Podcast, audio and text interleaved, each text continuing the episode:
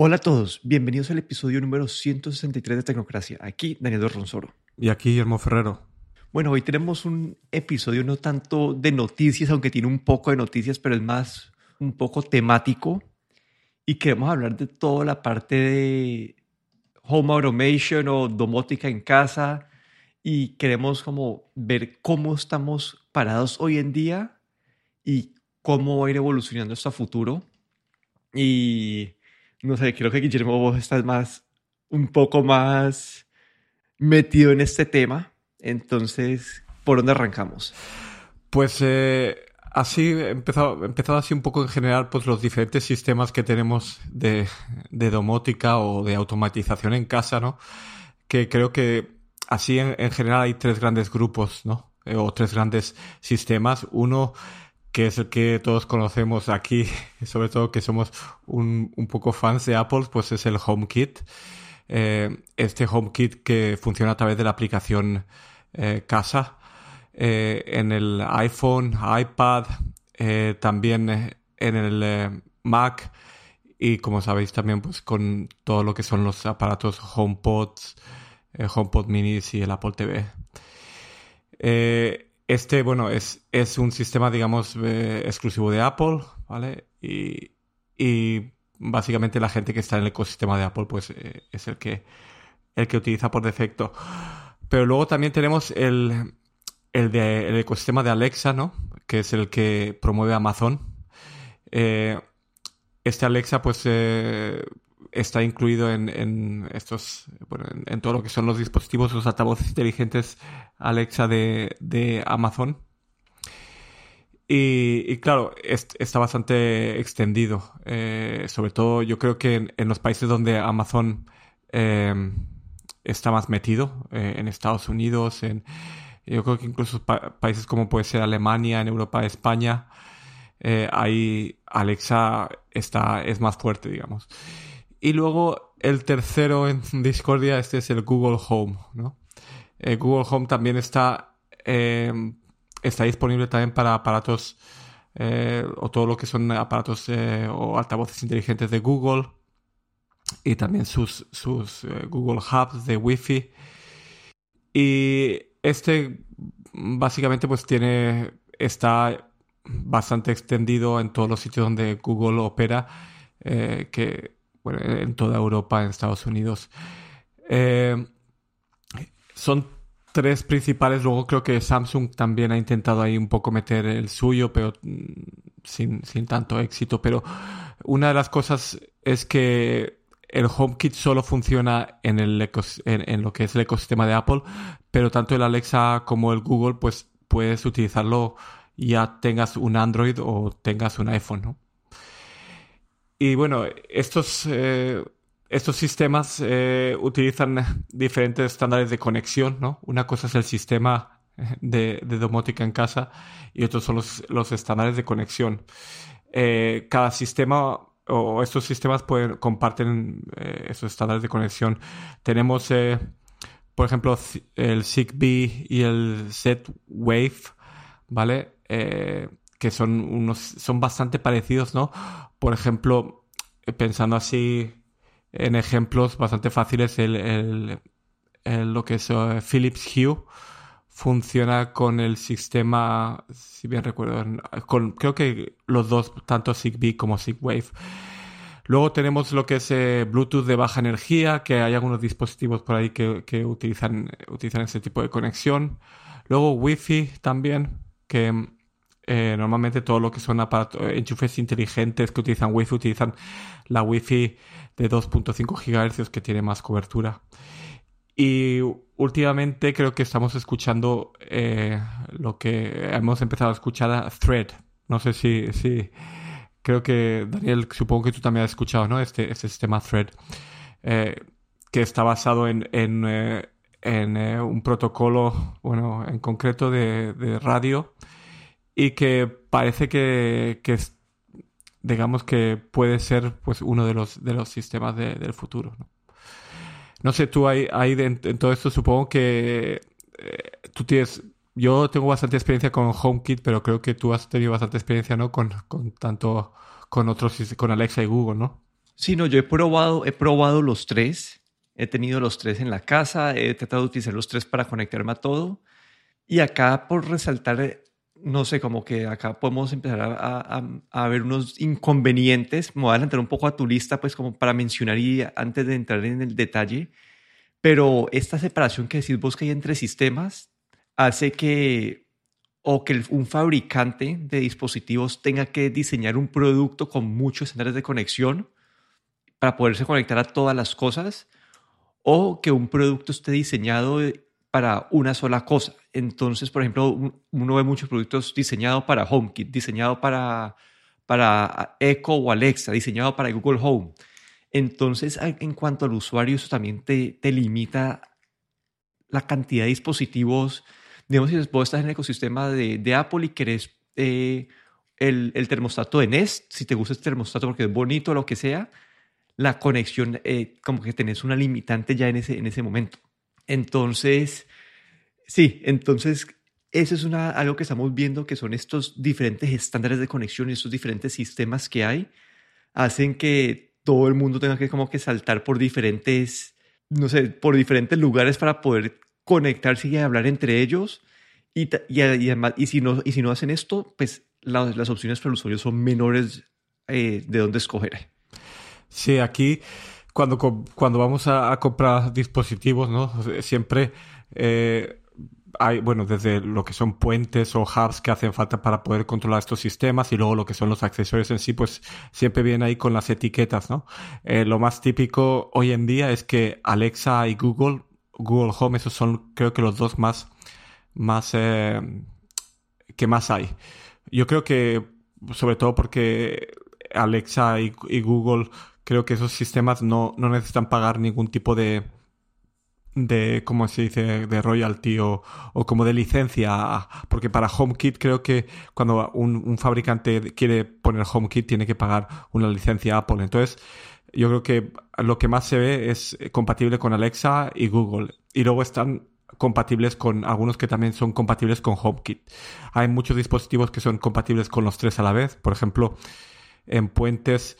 Eh, Philips Hue creo que es, ha sido uno, uno, de, los, de los pioneros y que lleva muchos años eh, en todo lo que son em, tanto bombillas como enchufes inteligentes, pues es compatible con los tres sistemas. Luego, claro, cada, cada, también cada sistema tiene sus propios dispositivos, como es Alexa con sus altavoces, como es Google Nest con su Wi-Fi router, con el Nest Hub. Y también Apple pues tiene, tiene sus propios puentes como Apple TV, los HomePod, HomePod Mini, que hacen de puentes para dispositivos eh, que funcionan ya sea vía Wi-Fi o vía Bluetooth y con el HomePod Mini introducieron esta compatibilidad con dispositivos también Thread, este, este nuevo sistema. Y, luego, bueno, tenemos pues en sí, una vez tienes un puente, un hub, bueno, tienes los accesorios. Hay accesorios que ni siquiera necesitan un, un, un hub o un puente. Eh, por ejemplo, Philips Hue eh, hasta hace poco utilizaba este, este puente que se llama el Hue Bridge, pero desde hace un año o dos años atrás, eh, todos sus, casi todos sus dispositivos son también compatibles con Bluetooth, lo que quiere decir que que quita la necesidad de tener, de, un, tener un puente para poder utilizarlo, ¿no? Y, y luego, bueno, hemos visto, eh, si, si vas a Amazon o si vas a eBay, pues vas a ver que hoy en día pues hay ventiladores, filtros de aire, eh, para subir y bajar cortinas, para puertas, para cámaras, bueno, es, es hay todo lo que puedas pensar que te puede hacer eh, te puede hacer falta automatizar en casa, pues hoy en día em, casi todo ¿no? está disponible. Yo lo que más experiencia tengo pues es con eh, Hue Bridge, sobre todo, el, Hue, el Philips Hue, con bombillas Hue, enchufes Hue. Luego también he tenido con eh, de, de, una marca que se llama Eve, que utiliza Bluetooth. Y también tengo alguno que funciona vía Wi-Fi. Eh, con Thread lo único que tengo ahora son los eh, HomePod minis. Y luego, bueno, el, el, los, el, sistema Philips Hue que funciona con este Zigbee y Z-Wave. Y bueno, es, eso es así un poco como en general, ¿no? Todo, todo lo que engloba este, este mundo de domótica en casa. Y ahora quería discutir así un poco como eh, experiencia y luego ventajas e inconvenientes de los diferentes sistemas. Creo que ahí tú tienes bastante que contar, ¿no? Ahí, sí, ahí, ahí quiero contarte, bueno, cuando yo hice las pruebas entre el HomeKit, el Google y, y, el, y el de Amazon, en ese momento como que Google era bastante limitado, la aplicación de, del hogar era bastante limitada, no tenías tanto poder y no había muchas, eh, la, la, compatibilidad, también era limitada, no había, el ecosistema no era tan grande. El, el, de Amazon es compatible como con todo, pero la aplicación es complicada de utilizar, te toca instalar un, skill para cada cosa, eh, los skills algunos están pues súper mal diseñados, entonces eh, te hace que la experiencia de usuario sea bastante limitada. Y como HomeKit no tiene tantas cosas como conectadas como, como Alexa, pero la integración es mucho más sencilla para el usuario.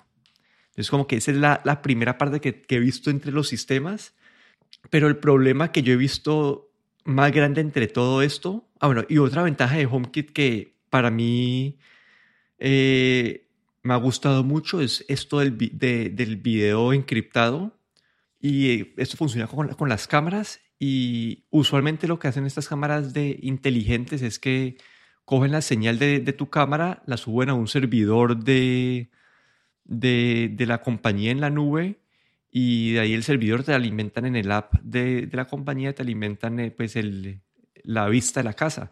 Y han habido muchos ejemplos de que la gente empieza a ver los, la, la vista de otras cámaras de otras personas de, de, otras casas. Y esto con la parte de, de, la inscripción lo que hace es que pasa directamente pues, el video a servidores de Apple y de Apple a tu celular y de forma encriptada. Es decir, que evitas estos tipos de problemas para algo tan sensible como es estas cosas de, de una cámara me parece que esta, esta cosa del HomeKit, y para mí esto fue lo que me hizo saltar ya a HomeKit del todo y pasarme fue lo de la parte de las cámaras. Entonces es como, es una ventaja que tiene HomeKit encima de Alexa, y, pero no sé, como que en cuanto a aplicaciones, a utilizaciones, eso, eso es lo, lo que veo. Después tengo un poco de, de, de opiniones también de, de, que, sí, por ahora te dejo hasta ahí esa parte. Sí, no, eh, estaba pensando que HomeKit, la parte de encriptación de vídeo, esto fue, creo que fue el año pasado, hace un par de años, ¿no? Que sacaron este, esta parte que también puedes grabar el, el vídeo en, en, iCloud, ¿no? Tienes como una, un buffer para, de tiempo que pues, creo que las cámaras pueden utilizar el almacenamiento de iCloud, si bien recuerdo. No, no estoy muy seguro. Sí, y ahora con lo de iCloud Plus fue lo que anunciaron es que puedes tener espacio ilimitado para ese tipo de videos. Anunciaron ahorita, eso fue creo que en WWDC. Sí, a mí, a mí así, a, hablando un poco de, de, de, mi experiencia como HomeKit, pues eh, claro, para mí lo más importante, digamos que el, el problema de, de, estos tres sistemas es que eh, si quieres manejarlos vía voz, pues necesitas tener si, si tienes el HomeKit necesitas tener los, los eh, altavoces de, de Apple, los HomePods. Eh, si tienes Alexa y quieres poderlo manejar en la casa, o bien te instalas la aplicación de Alexa o necesitas los altavoces de Alexa. Y si quieres Google también, pues es más de lo mismo, ¿no? Todos tienen aplica, bueno, menos, menos HomeKit que funciona solo con Apple, pero los otros Alexa y Google tienen también su, aplicación para, tanto para iPhone como para Android, pero claro, tienes que entonces manejarlo desde la aplicación, pero si quieres tener una casa, digamos, donde tú puedes hablar en cualquier cuarto donde estés y, pedir que se enciendan o se apaguen las luces, pues necesitas estos altavoces inteligentes, ¿no? Es una parte, digamos, esencial. Y hay que decir que Apple, pues, eh, estos eh, eh, HomePods no están disponibles en todos los países. Es bastante interesante que ya llevamos varios años con los HomePods y, por ejemplo, aquí en Finlandia no se venden. No, supongo que para poder eh, para poder vender los HomePods en un país, pues tienen que haber probado la lengua, que el reconocimiento de lengua funcione bien vía, vía HomePods, no solo con el teléfono, porque el, el teléfono sí que reconoce, por ejemplo, finlandés, pero eh, los, los, esos HomePods no tienen, no se venden aquí, no tienen soporte para, para finlandés, ¿no? Entonces, eh, hay un poco, está un poco limitado también el, el, mercado donde se venden. Yo, en mi caso, pues los, los los he comprado. El primer HomePod lo compré en Inglaterra, que fue el primer país, Inglaterra y Estados Unidos, donde salieron. Y luego los demás los compré todos en España, ¿no? Que allí sí que ah, se venden. Pero aquí en Finlandia, por ejemplo, pues mm, si vas incluso a la página web de Apple, no existe ninguna mención a, los HomePods. Y eso es una limitación, ¿no? Que Apple a veces pues eh, lanza productos en algunos países en concreto. También pasó con el Apple News y, algunos, y el Apple Fitness Plus y no, no expande. Se puede quedar años y años solo funcionando en pocos países. Y eso es un, problema que tiene el, el HomeKit. Y luego... Bueno, y ahí, y ahí, bueno, y ahí no solamente problema de disponibilidad, sino que también de precio, ¿no?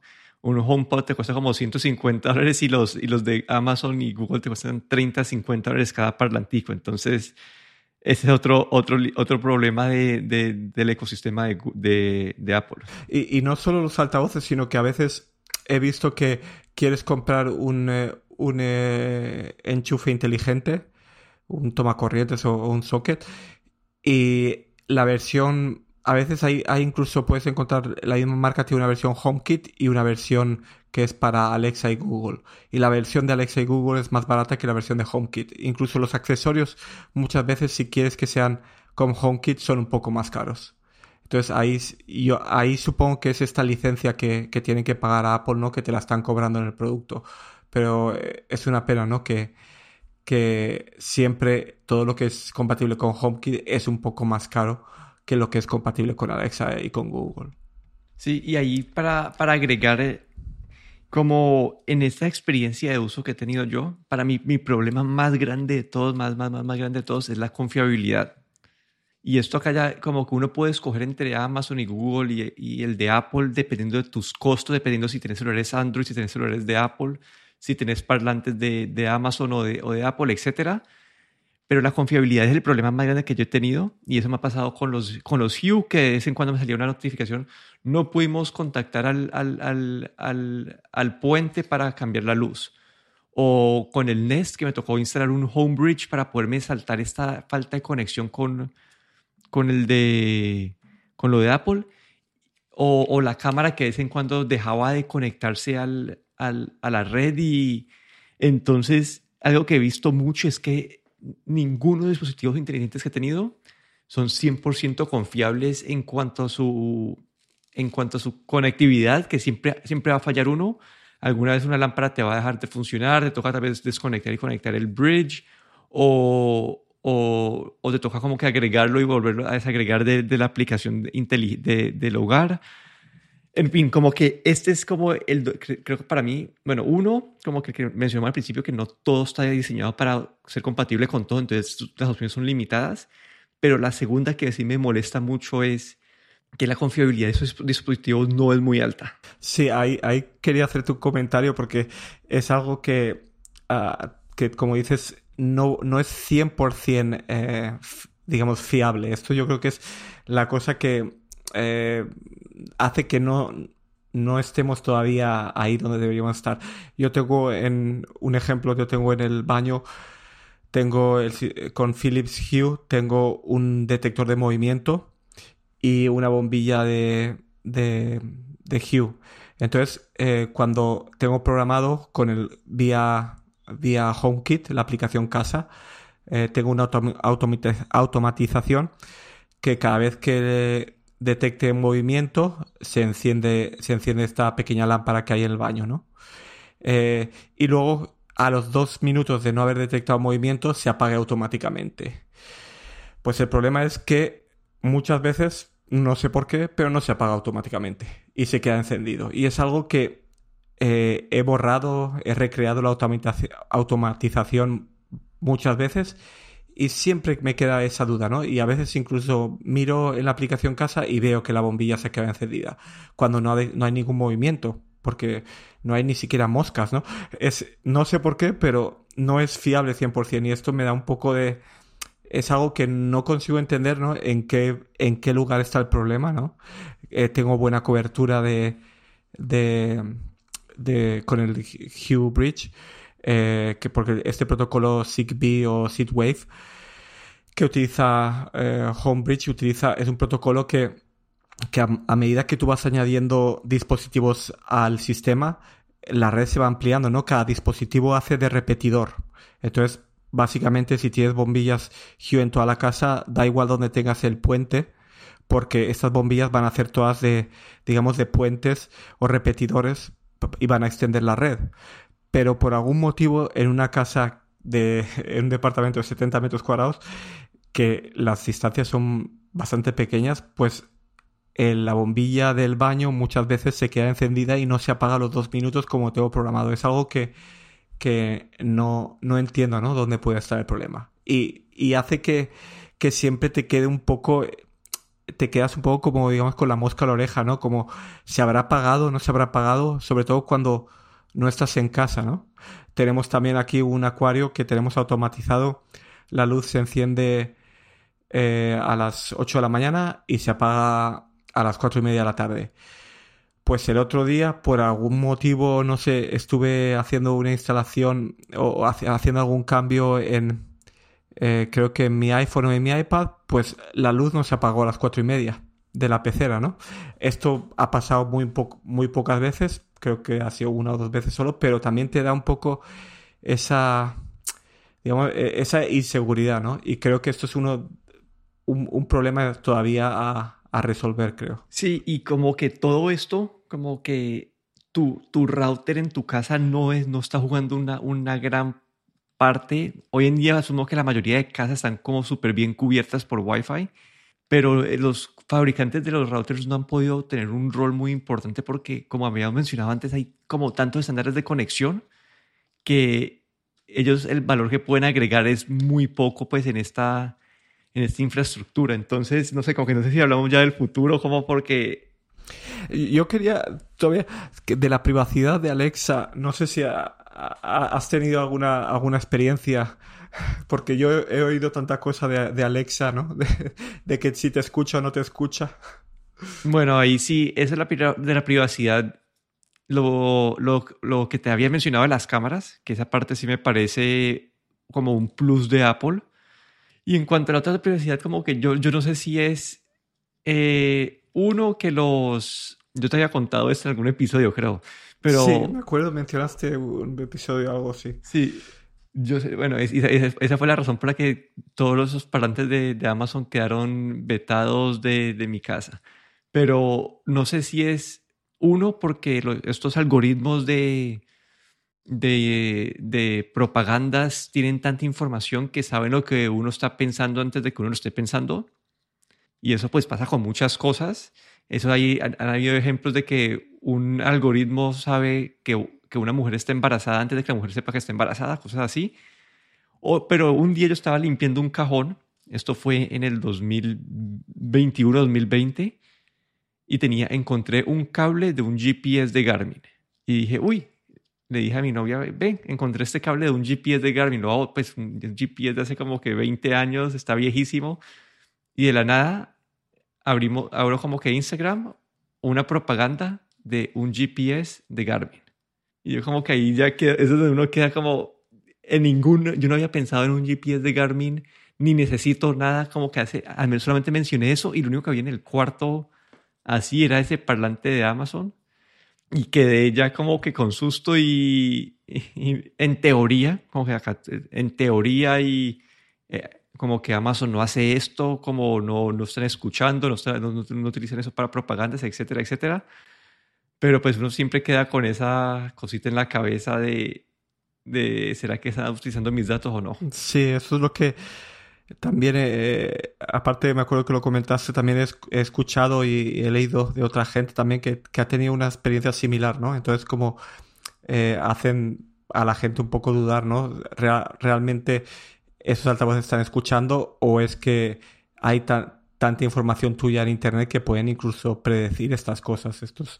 Pero, pero sí, a veces la parte de seguridad, pues habría que leer muy bien la letra pequeña de cada uno de, las, de los contratos que aceptas cuando utilizas estos dispositivos, ¿no? Para ver eh, lo que realmente, la información que realmente estás dando, ¿no? Hubo un, hubo un escándalo, creo, el año pasado, bueno, un pequeño escándalo, una noticia que que eh, Apple estaba eh, grababa eh, las conversaciones ¿no? de, de, los altavoces y esto se salió a la luz ¿no? y dijeron que realmente si esto, esto ocurría es una manera para mejorar el reconocimiento de voz y luego lo que hicieron en la siguiente actualización, pues ahora hoy en día hay una opción en los HomePods para si no quieres que esto pase, ¿no? Para que no, no almacenen nada de, de, de, tu, de grabaciones que hace el altavoz en, en sus servidores, ¿no?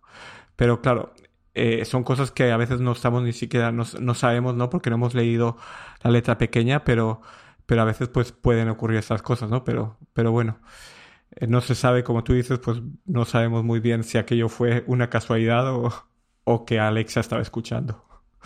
Sí, yo desde ese día, bueno, desde ese día me han pasado esas cosas otra vez y ya no tengo ningún parlante conectado. Pero pues obviamente todo eso puede ser algo, una psicosis en la cabeza con todos estos algoritmos que tenemos de que son muy buenos. Sí, yo creo que, bueno, eh, esto es así como un resumen, ¿no? De, todo lo que hay, ¿no? Hay, ya, ya vemos eh, que hay un montón de tipos de conexión. Yo creo que este es uno de los problemas eh, principales, ¿no? Que tenemos el Zigbee, el Z-Wave, el Bluetooth, el Wi-Fi, el Thread. Y ahora, pues, lo que, lo que está intentando es, eh, ha salido como un consorcio, ¿no? Que ahora eh, se llama Proyecto Matter. hace, hace unos meses se llamaba Proyecto Chip, pero bueno, cambió ahora de nombre a Matter y lo que intenta este proyecto es unificar eh, estándares, ¿no? Eh, lo, quieren simplificar el, eh, lo que es el desarrollo de los fabricantes que quieren hacer este tipo de dispositivos, ¿no? Y haciendo que, que sean más compatibles. ¿no? Y bueno, este, este, este proyecto, ¿no? Que es, está abierto, se puede encontrar en internet y bueno, pues tiene ahí en, en su página web pues tienes acceso a, todos los fabricantes, a todo código que puedes utilizar para aplicaciones, para dispositivos, ¿no? Y lo que quieren es pues que cada vez sea más fácil eh, el poder trabajar con estos dispositivos, ya seas fabricante o, seas el usuario, ¿no? Y, es curioso, ¿no? Que en este esta asociación o este proyecto eh, están involucrados tanto Amazon, Alexa y Apple incluso Google, ¿no? Que, que, bueno, pero normalmente no ves a Amazon, Apple y Google juntos haciendo algo juntos, ¿no? Pero en este caso, pues sí, los tres se han implicado, incluso hay otras compañías también implicadas, ¿no? Y lo que hace este Matter es, eh, básicamente ha, elegido eh, eh, pues dos estándares, que uno es el, el Wi-Fi que ya conocemos todos, y luego este thread, ¿no? Que cada vez está más de, más, o bueno, están saliendo cada vez más dispositivos con el sistema thread, como puede ser el HomePod Mini o, o esta compañía que comenté antes, If o eh, Eve, Eva, creo que es, eh, que, ha sacado también bastantes dispositivos con, con este, este estándar de conexión thread, ¿no? Y utilizan estos dos estándares y luego para lo que es eh, la conexión y la configuración de los dispositivos utiliza el, Bluetooth de energía baja. Y están intentando como crear eh, un estándar que sea, sobre todo para los fabricantes, ¿no? Para que puedan, para que puedan crear dispositivos que fácilmente funcionen con Apple, Google y Amazon a la vez, ¿no? Para que no nos topemos con este problema que vamos a buscar un enchufe y solo es compatible con Amazon y Google, pero no es compatible con Apple, o es compatible con Apple, pero no es con los demás, ¿no? Y bueno, este, este consorcio, este proyecto lo que está intentando es eh, unificar y hacer que, que los, fabricantes y, y estos eh, sistemas pues se unifiquen y que sea más fácil ¿no? crear dispositivos y para los usuarios utilizarlos. Que obviamente no creo que estos sistemas no se van a unificar, ¿no? El HomeKit de Apple va a funcionar con sus HomePods y el Alexa con sus altavoces y el Google con sus, con sus altavoces también. Pero lo que sí que será más fácil es que eh, básicamente todos los, estos dispositivos que compremos sean compatibles con los tres a la vez. Y bueno, esto está todavía ahí en, en proceso, pero yo creo que vamos a ir viendo, sobre todo a finales de este año y el año que viene, pues esto vamos a ir viendo los frutos y vamos a ver cada vez más dispositivos compatibles con, con, eh, con este thread y, y, Wi-Fi que van a seguir este, este sistema que propone Matter. Sí, y, yo creo que esta, cuando empecemos a ver más y más de esos dispositivos, hasta los routers pueden adoptar estas tecnologías también para, para que la cobertura de tu hogar pues, va a ayudar a que sea más confiable. Y esto creo que va a ayudar a quitar ese un dolor de cabeza enorme que tenemos de la confiabilidad de las conexiones y hacer que pues, más y más personas puedan adoptar esto y que sea fácil eh, integrar estos aparatos a, pues, a tu día a día y ya las compañías van a tener que diferenciarse por, por diferentes cosas, ¿no? Como que van a tener que diferenciar por su aplicación de home, por los parlantes baratos, por la encripción que tienen los servicios, etcétera, etcétera. Sí, yo creo que aquí, pues va, esto va, va a quitar ese, digamos, dolor de cabeza, ¿no? Y va, va a hacer que, que sea mucho más fácil incluso el cambiar de sistema, ¿no? Cambiar de HomeKit a Alexa o de Alexa a Google, ¿no? Que hoy en día, pues, cambiar de un sistema a otro puede ser un...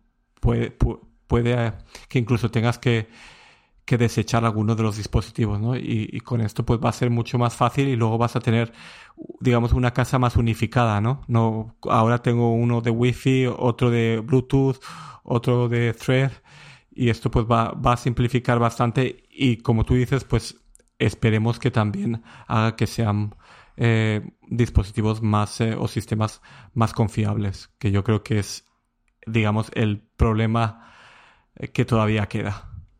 Bueno, y antes de cerrar, quería hacerte una pregunta. Hay dispositivos para todo, ¿no? Eso lo has mencionado vos. Hay microondas inteligentes, hay los contadores de electricidad, hay detectores de agua, detectores de humo, termostatos, luces hay de todo. Te quería preguntarte cuáles son tus favoritos que has visto hasta ahora, qué es lo que más te atrae de, los, de esos dispositivos inteligentes para el hogar. A mí, eh, desde el punto de vista de, eh, de usabilidad, obviamente lo que son luces y detectores de movimiento son muy útiles, sobre todo eh, detectores de movimiento de Hue tienen también información de temperatura y de luz. Y son muy prácticos, por ejemplo, para tener eh, en el baño o en un armario que cuando abres el armario eh, se enciende la luz y cuando cierras la puerta al minuto se apaga, ¿no? Eh, y luego también para tener la temperatura dentro del armario, en el baño, ¿no? Porque estos, detectores de movimiento de Hue también tienen estos sensores de, luz y de, y de temperatura. Es, esos son de los para mí los más interesantes, ¿no? Estos, estos pequeños detectores no son nada caros y, y funcionan muy bien. Y luego otra cosa, otros otros dispositivos que me parecen bastante interesantes son de, de esta marca que se llama EVE o EVE, eh, que era, si bien recuerdo, era alemana, no sé si sigue siendo alemana porque ahora creo que cambió de, de propietario, pero hace unos, unos, eh, eh, unos termómetros, tanto para adentro como para fuera de casa, que son bastante interesantes, ¿no? El, estos termómetros, los últimos modelos funcionan con este sistema Thread, que digamos que es de lo, de lo nuevo que va a venir, ¿no? que forma parte de este proyecto Matter.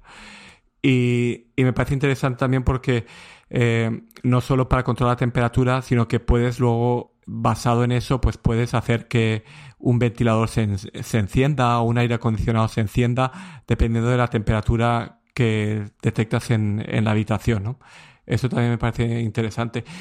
Y, bueno, eh, esos son los que más... Eh, y lo que a mí me gustaría tener, que no por ahora no he encontrado, es uno que me permitiese abrir y cerrar la puerta de mi casa. Pero bueno, como es un apartamento de un condominio, pues no mm, necesita de todas maneras una llave para entrar en la puerta de abajo, ¿no?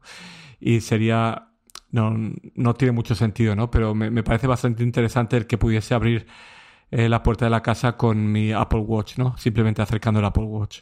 Sí, ahí estamos creo que medio alineados. Para mí también son las luces, me parece que cambian la experiencia, uno poder controlar desde cualquier lugar sin tener que pararse al switch. El termostato, el termostato también me parece a mí, si uno, está, uno se va de viaje, uno poder saber que apagó pues, el termostato, que lo tiene controlado, o si está llegando y está haciendo mucho frío, mucho calor, uno poder ajustarlo antes de llegar a la casa. Y también, y lo otro que más me interesa a mí, que yo no puedo utilizar, que no puedo utilizar tampoco, pues, no, no tanto por, por lo de la llave, por, por tener doble llave, pero es este, el, el, el Smart Lock o, o para la, sí, la llave inteligente, la, la, cerradura inteligente para las puertas. A mí también me parecería chévere uno acercarse a la puerta y que detecte que estás ahí, que se abra la puerta y que cuando uno se va de la casa, que uno siempre pregunta, yo cerré la puerta, no cerré la puerta. No sé si te ha pasado eso, pero a mí me ha pasado muchas veces. Entonces uno puede como que ver, abrir el app y ver así, ah, si sí, cerré la puerta o tener una, una automatización que cuando salga la última persona de la casa, eh, cerrar la puerta. Entonces, ese me parece interesante, pero mi puerta es como unas esas estándares que no son súper complicadas y no hay, no, hay un, no hay un mecanismo inteligente para mi puerta todavía. Yo traté, hay, hay uno que se llama el August Smart Lock, que uno lo pone sobre, este, ese se pone sobre, sobre el, como el mecanismo de, de, de, cerrar y, es, es un, y ese lo, aprieta y, gira, como que dices, básicamente es como una, una ruedita que, que trata de, derrotar el, el, mecanismo de seguro de la puerta.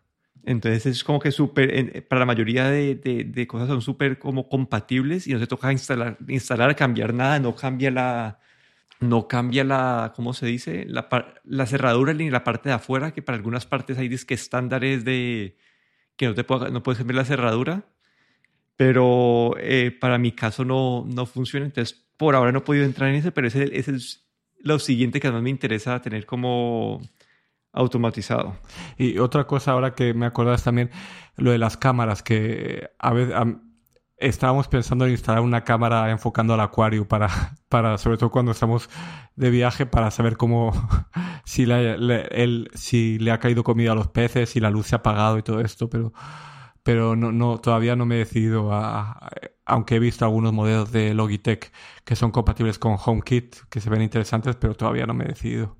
Sí, yo, yo tengo una de esas, yo tengo una Logitech eh, con el HomeKit, y, pero sí, como que esa a mí no me parece, esa sí, sí esa, aunque uno, lo, lo bueno que esté como en, en, en, esa, en esa integración smart es que las puedes utilizar para, para activar diferentes acciones, ¿no?